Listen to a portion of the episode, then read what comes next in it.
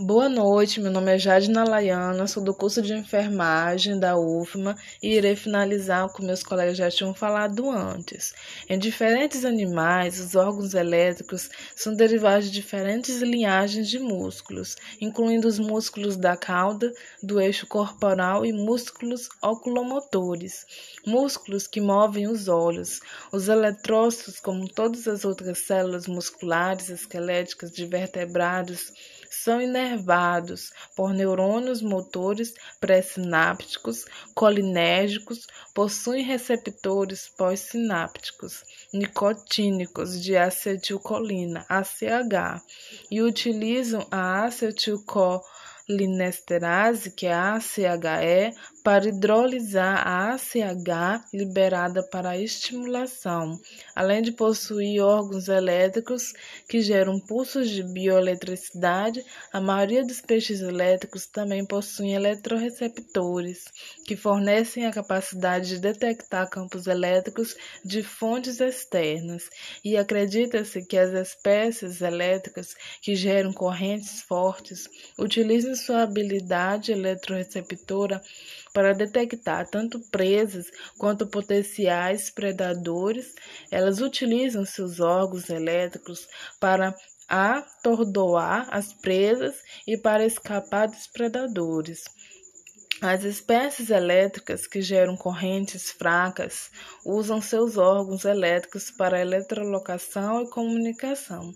Muitos peixes elétricos fracos vivem em águas turvas e são noturnos. A eletrolocação permite-lhes explorar o ambiente sem depender da visão. O órgão elétrico produ produz as descargas constantes de frequência específica que geram correntes elétricas fracas que, por sua vez, fluem para fora do animal em direção à água circundante.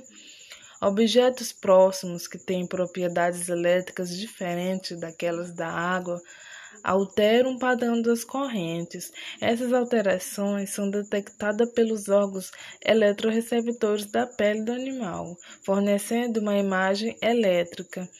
Para se comunicarem, os peixes elétricos fracos utilizam descarga de seus órgãos elétricos, capazes de indicar a espécie de peixe que está enviando o sinal, o sexo e até mesmo a identidade individual do animal.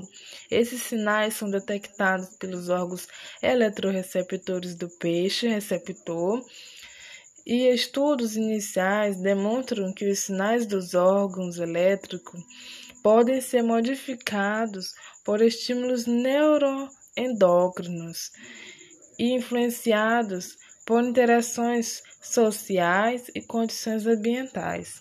No processo de estudo da fisiologia dos órgãos elétricos e de aprendizado de como os peixes elétricos os utilizam em seus habitats nativos, os pesquisadores também fizeram descobertas sobre a evolução convergente, comportamento animal e diferenciação celular.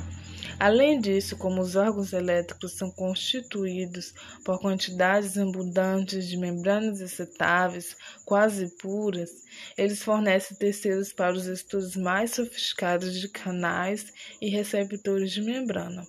Finalmente, as grandes quantidades de ACHE em muitos órgãos elétricos fornecem uma fonte completa de enzima para estudos de interesse tanto de ambientalistas, que encontram anticolinesterases sintéticas nos resíduos tóxicos, quanto de investigadores procurando formas para prolongar os sinais da SH em sinapses específicas. Essa habilidade que os peixes elétricos possuem de se comunicar por meio de um campo elétrico autogerado tem atraído a atenção de diversas áreas do conhecimento por mais de 50 anos. Em particular, peixes elétricos pulsadores emitem um sinal que apresenta diversas similaridades com trens de pulsos de neurônios, tornando-se um modelo animal em neurociência. Com o aumento do poder computacional e com o desenvolvimento de novas ferramentas de aprendizagem de máquina, tornou-se possível investigar interações de dominância entre um par de peixes a nível de cada pulso emitido. Até onde se sabe, essa codificação e transmissão de informação se dá por modulações nos intervalos entre pulsos, assim a comunicação entre peixes é um problema similar à comunicação entre um par de neurônios em áreas relacionadas do sistema nervoso central. A modulação da taxa de disparo de um neurônio é codificada a partir dos pulsos do outro.